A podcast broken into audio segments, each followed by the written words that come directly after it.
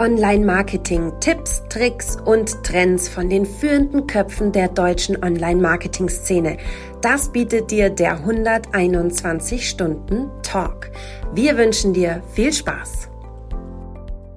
Hi zur Episode 35. Könnt ihr es glauben? Es geht einfach wahnsinnig schnell. Wahnsinnig schnell reiten wir hier unsere Podcast-Geschichte entlang und Richtung Jahresende.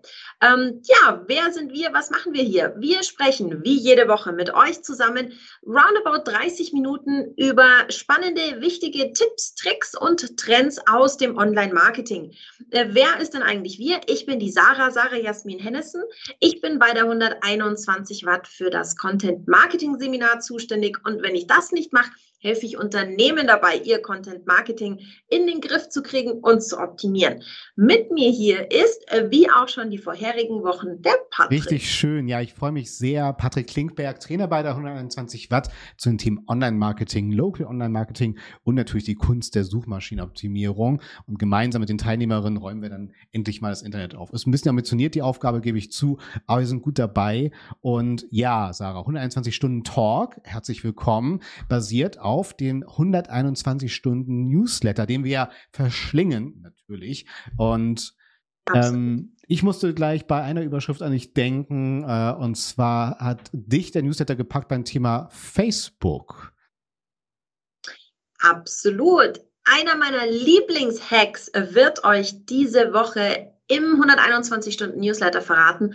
Und zwar die Facebook Ads Library, die Werbebibliothek. Wer es nicht kennt, äh, unbedingt nachschauen. Ähm, wir verlinken euch natürlich den Newsletter. Ihr könnt es genau nachlesen, wie es nochmal geht.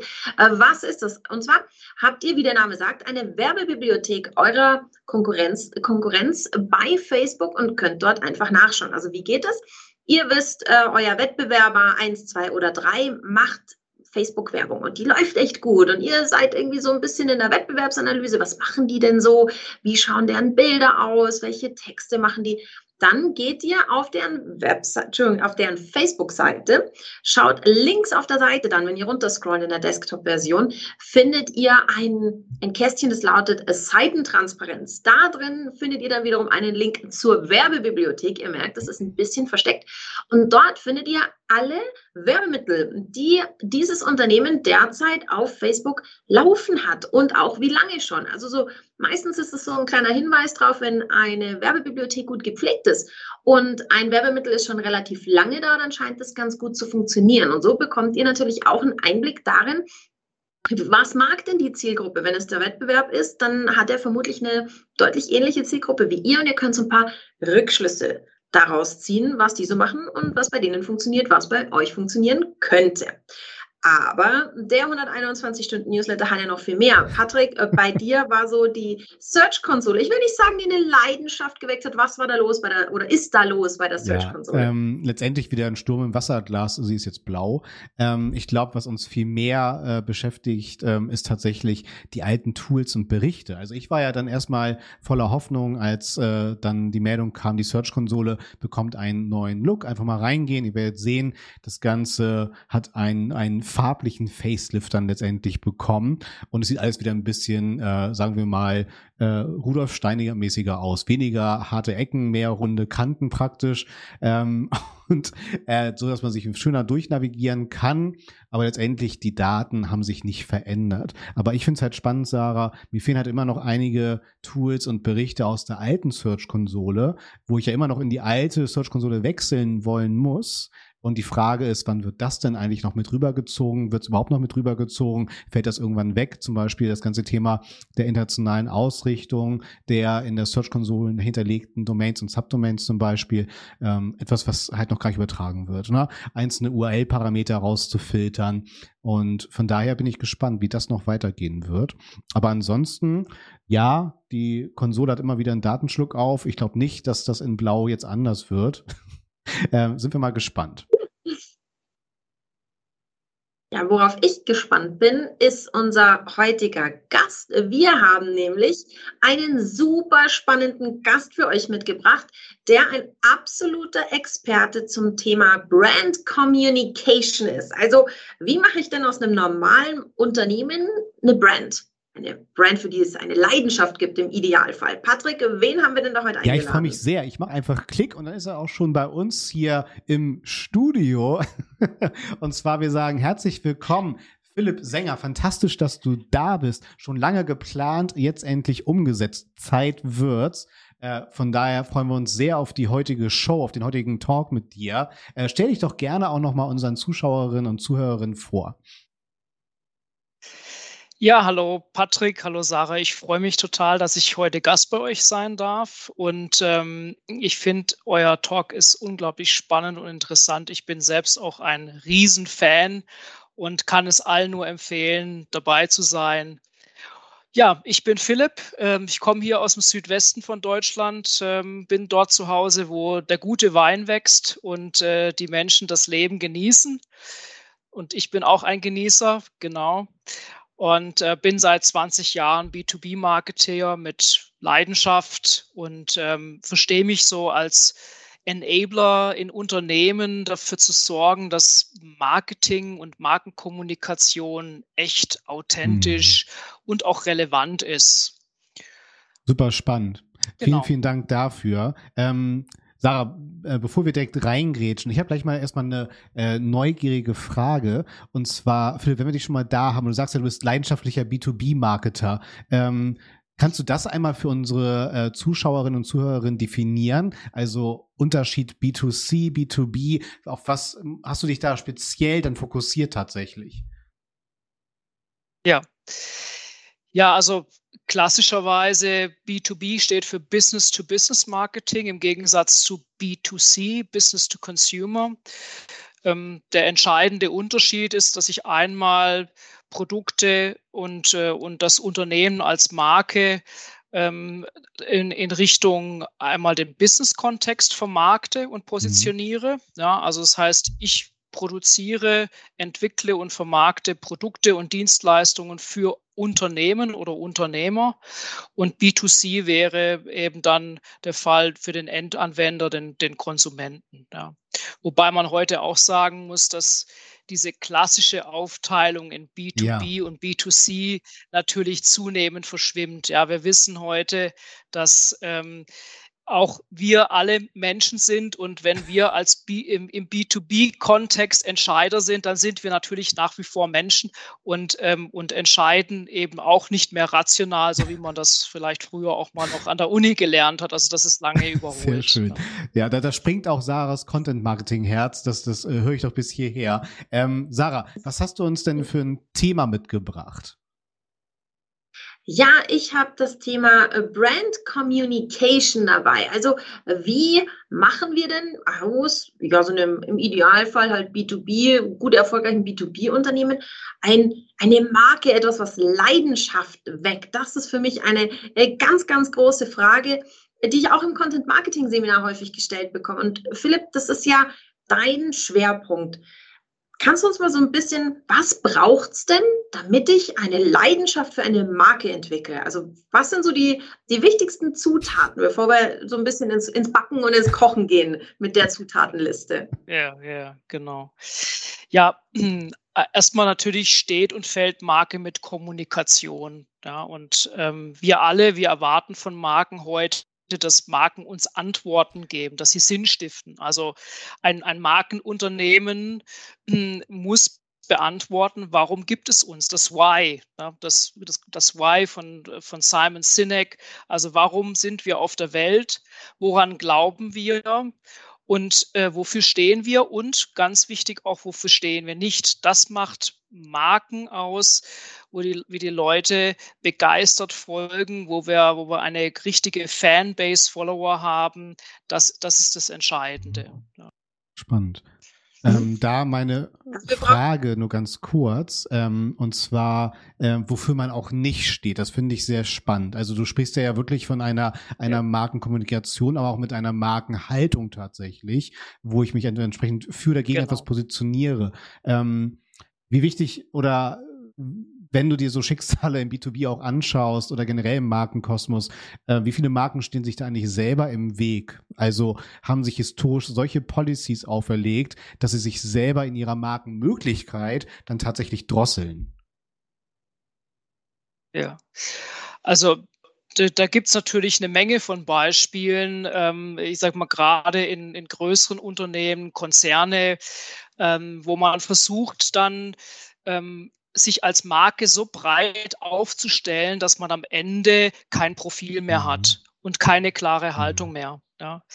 Und ähm, Marken äh, werden dann eben nicht mehr als relevanten wahrgenommen. Ne? Es gibt Untersuchungen, die besagen, dass etwa 77 oder über 70 Prozent aller Marken von Kunden als nicht relevant und nicht nützlich wahrgenommen werden. Und das liegt eben genau daran, weil sie kein klares mhm. Profil haben.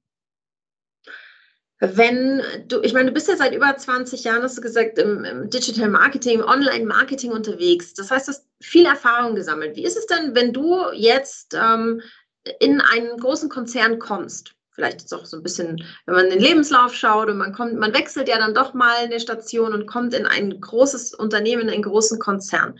Wie gehst du vor? Also, was sind so die ersten Dinge, die du machst? Und was sind so die ersten, die ersten Schritte, die du anstößt? Also ganz wesentlich ist natürlich zuerst mal die Markenidentität herauszustellen. Also wer sind wir eigentlich und wofür wollen wir stehen?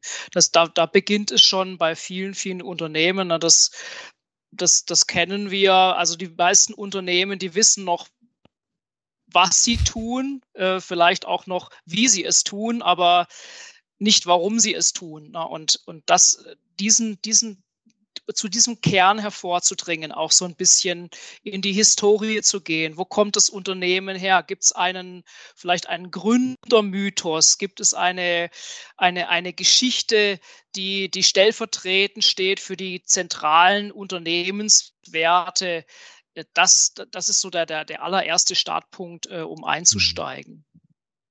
Ich habe tatsächlich selber auch schon die Erfahrung gemacht. Ich war ja früher ähm, auch bei einer AG habe da das äh, Content Marketing und die Webanalyse geleitet. Und ich war schon mehrere Jahre im Unternehmen.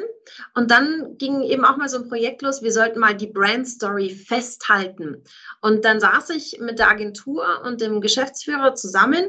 Und wir haben einfach, er hat einfach mal so erzählt, wie kam es denn eigentlich zu diesem Unternehmen? Und jetzt war ich schon viele Jahre in dem Unternehmen und dachte, mir ist klar, warum wir das hier machen. Und mir ist auch ein bisschen unsere USPs klar und ich weiß genau, was ich hier mache und was ich hier kommunizieren soll. Und dann habe ich die Story gehört, als Angestellte damals, noch habe ich die Story gehört und das war wirklich nochmal so ein, so ein, ähm, ja, so ein wacher Moment, wo ich dachte, das ergibt noch mehr Sinn. Also man, hat schon viel mitgenommen. Und man, wenn man äh, auch als Angestellter damals noch in einem Unternehmen arbeitet, ich bin so der, der leidenschaftliche Typ. Ich arbeite dann auch wirklich gerne mit Leidenschaft für das Unternehmen und nicht nur äh, gehe quasi nach Hause und denke mir, mir doch wurscht.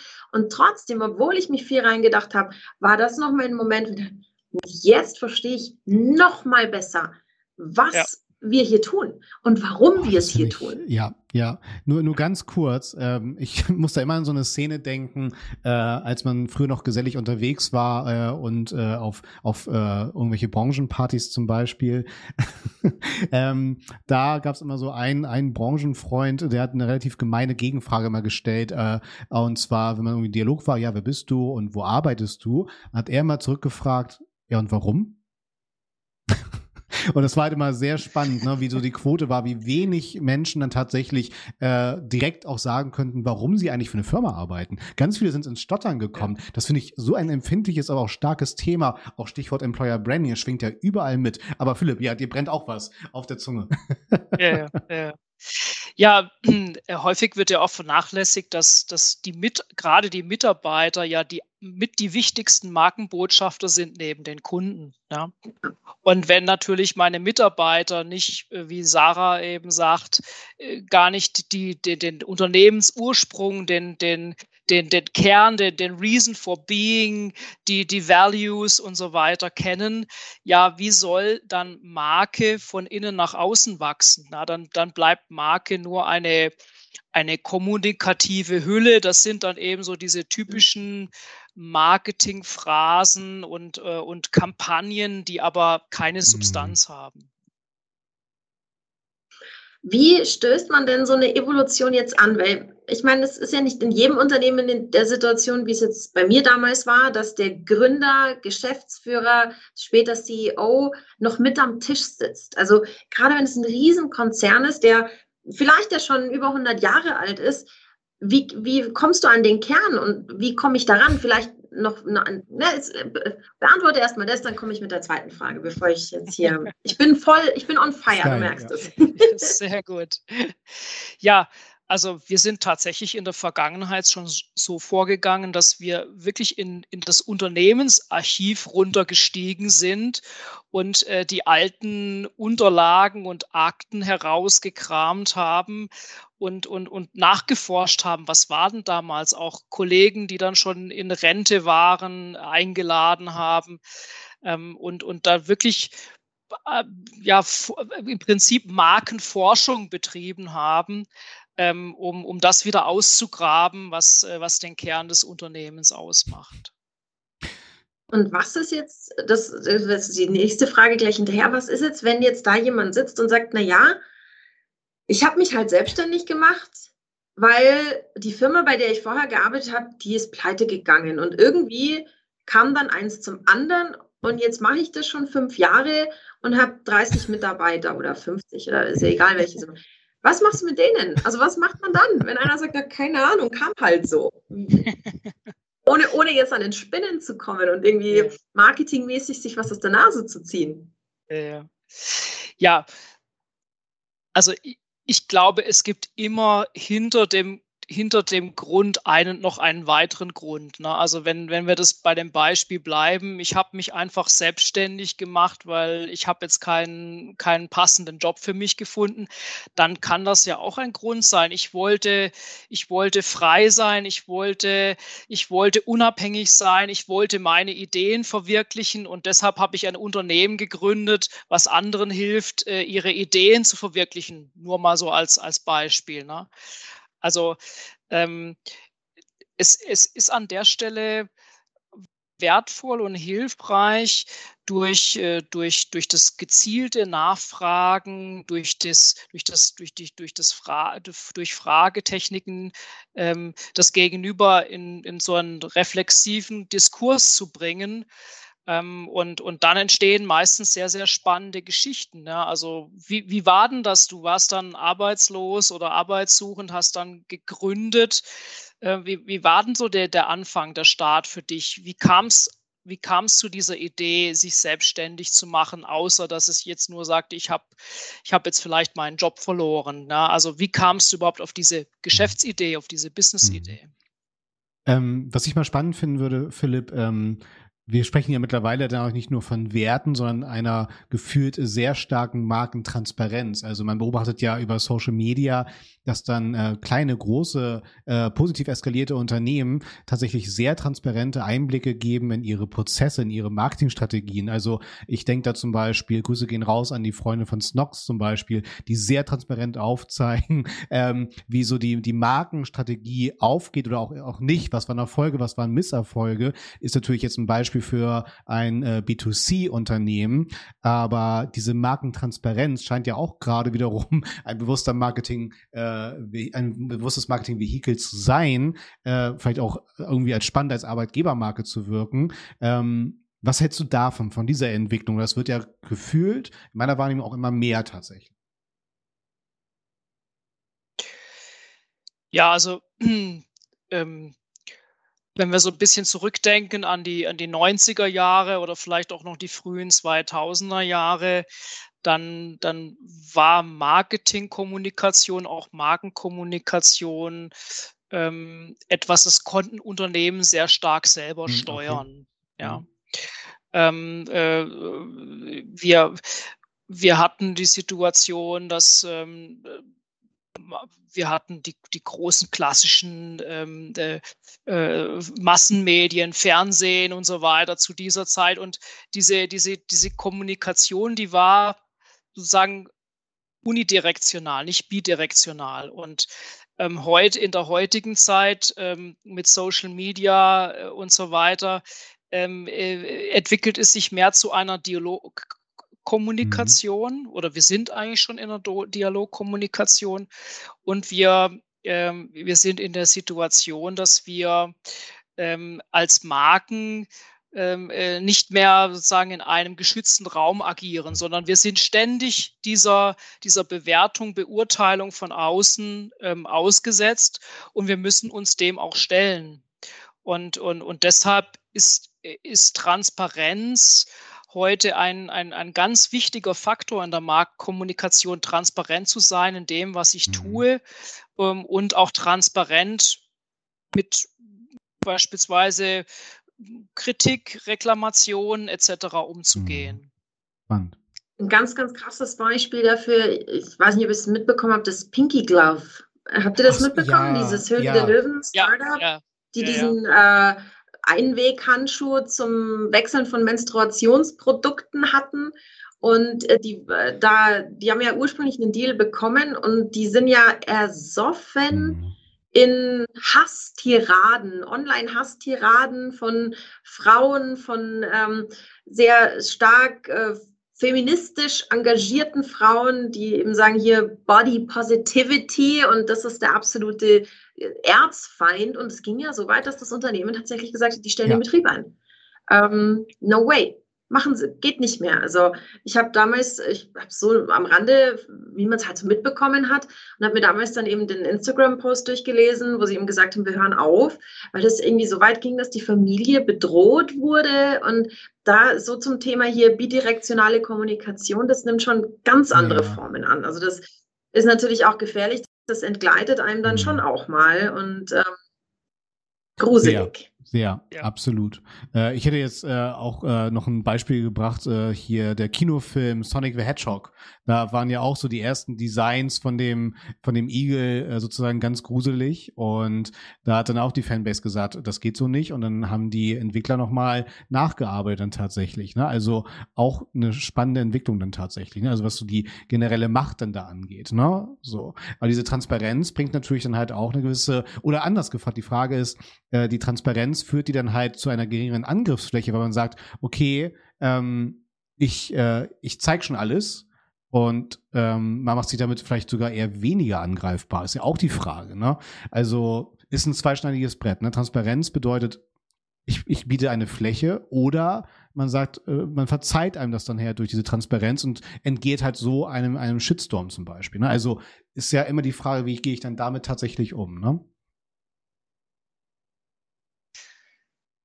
Aber wenn wir jetzt nochmal zurückkommen zur Brand Communication und sagen, okay, wir haben jetzt Schritt eins, wir wissen, wer sind wir, wofür stehen wir, warum mache ich den Quatsch?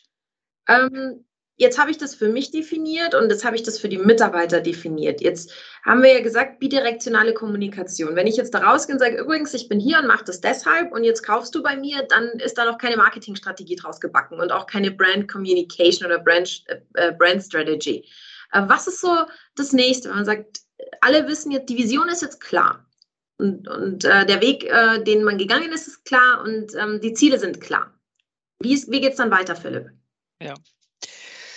Gut, ganz wesentlich entscheidend ist natürlich, wie, wie unterscheide ich mich, wie differenziere ich mich von meinen Wettbewerbern. Ja, also das eine ist ja sozusagen meine, mein innerer Kern, meine Markenidentität. Aber ähm, ich, ich agiere ja nie irgendwie komplett alleine, sondern äh, ich agiere immer in einem, einem Wettbewerbsumfeld. Und, ähm, und jetzt muss ich gu gucken, ähm, was sind denn die Dinge, die mich einzigartig machen? Wo bin ich unique? Welchen, welchen Mehrwert, welchen Wert schaffe ich für Kunden, den andere, meine Wettbewerber, nicht schaffen können? Ja, diese, diese klare Abgrenzung, Differenzierung, sich, äh, sich dort zu positionieren ähm, und, und diesen, diesen, diesen, diesen Mehrwert zu schaffen, das ist ganz wesentlich. Ja, und so, ich weiß nicht, äh, gefühlt haben wir, glaube ich, nur die, die Hälfte der Punkte besprochen jetzt im Rahmen dieser Zeit. Also, äh, und ich bin genauso wie Sarah hier on fire. Deswegen müssen wir uns ein bisschen abkühlen. Und deswegen äh, springen wir jetzt ins Wasser mit unserer Taucherausrüstung, denn äh, wir haben hier natürlich als, als äh, entsprechend weiteren Part immer noch unseren Deep Dive dabei. Und im B2B äh, spricht man ja auch generell von, von Leads. Ne? Also wir spielen wieder ein bisschen Glossar. Ein Lead ist halt letztendlich ein qualifizierter Kontaktpunkt, ein Adressdatensatz, ne? äh, mit denen ich dann halt entsprechend gerade im B2B-Segment dann weiterarbeiten kann und diesen halt entsprechend weiter veredeln kann. Und da ist natürlich die Frage, und ich will gar nicht vorwegnehmen, ähm, Sarah, unser Deep Dive äh, B2B Content Marketing. Ähm, die Frage ist dann, was sind äh, sozusagen deine besten Tipps, Philipp, zur Lead-Generierung? Also ich habe sehr, sehr gute Erfahrungen gemacht, wenn es, wenn, wenn, wenn es Educational Content Formate sind. Das muss ich sagen, das hat sich gerade jetzt auch in der, in, in, in der, in der Corona-Zeit gezeigt, ne, wo wir alle viel zu Hause waren, ähm, äh, wo wir gemerkt haben, die Welt um uns herum verändert sich auch. Ähm, wir, wir müssen uns, jeder von uns muss sich vielleicht auch neu aufstellen, neu positionieren, neue Dinge dazu lernen. Und ähm, ähm ich habe sehr, sehr gute Erfahrungen gemacht mit, mit Webinar-Formaten beispielsweise. Ja. Ähm, äh, ganz, äh, ein ganz, ganz tolles Tool, ähm, um, um Leads zu generieren und ähm, äh, auch ein sehr, sehr gutes Tool, White Paper beispielsweise. Ja. Also überall dort, wo wirklich ähm, relevanter, nutzwertiger, Deep Dive Content vermittelt wer, wird, wo ich mich sozusagen aufschlauen kann. Ähm, das das ist, sind immer sehr, sehr starke Lead-Magneten aus meiner Erfahrung. Also ich, ich stimme ja vor allem, was die Webinare an, angeht, ganz besonders zu. Ich sage es bei mir im Seminar auch, wenn ich sage, wenn es um Lead-Generierung geht, ist das Webinar mein persönlicher Favorit, weil ich in der Regel wir sind wieder bei der Brand Identity und bei wofür stehe ich und wofür will ich Experte sein. Das ist ja auch eine extrem wichtige Frage im Content Marketing, dass ich meinen, meinen Weg nicht verliere, weil ich kann zu allem was sagen, aber wozu will ich Experte sein? Und im Webinar ist es ja so, dass ich meistens über Dinge spreche, für die ich eh und je schon Experte bin. Das heißt, theoretisch müsste das meiste des Wissens eigentlich irgendwie in meinem Kopf sein. Und dann brauche ich im Prinzip eine PowerPoint-Präsentation, die 30 bis maximal 45 Minuten füllt. Sowas schreibe ich dir an dem Vormittag und am nächsten Vormittag ziehe ich es dir glatt. Und dann sind wir durch mit der Nummer und dann habe ich meinen Lead-Magneten. Ich habe mein E-Book geschrieben. Ich will überhaupt nicht sagen, wie lange wir an diesem E-Book rumgekaspert haben. Bis das dann bei der Agentur war und das Ganze dann hübsch war. Also bis dieses E-Book war quasi meine Tochter hat, mit der war ich weniger beschäftigt, als ich die, bis ich die zur Welt gebracht hatte, quasi in die neun Monate.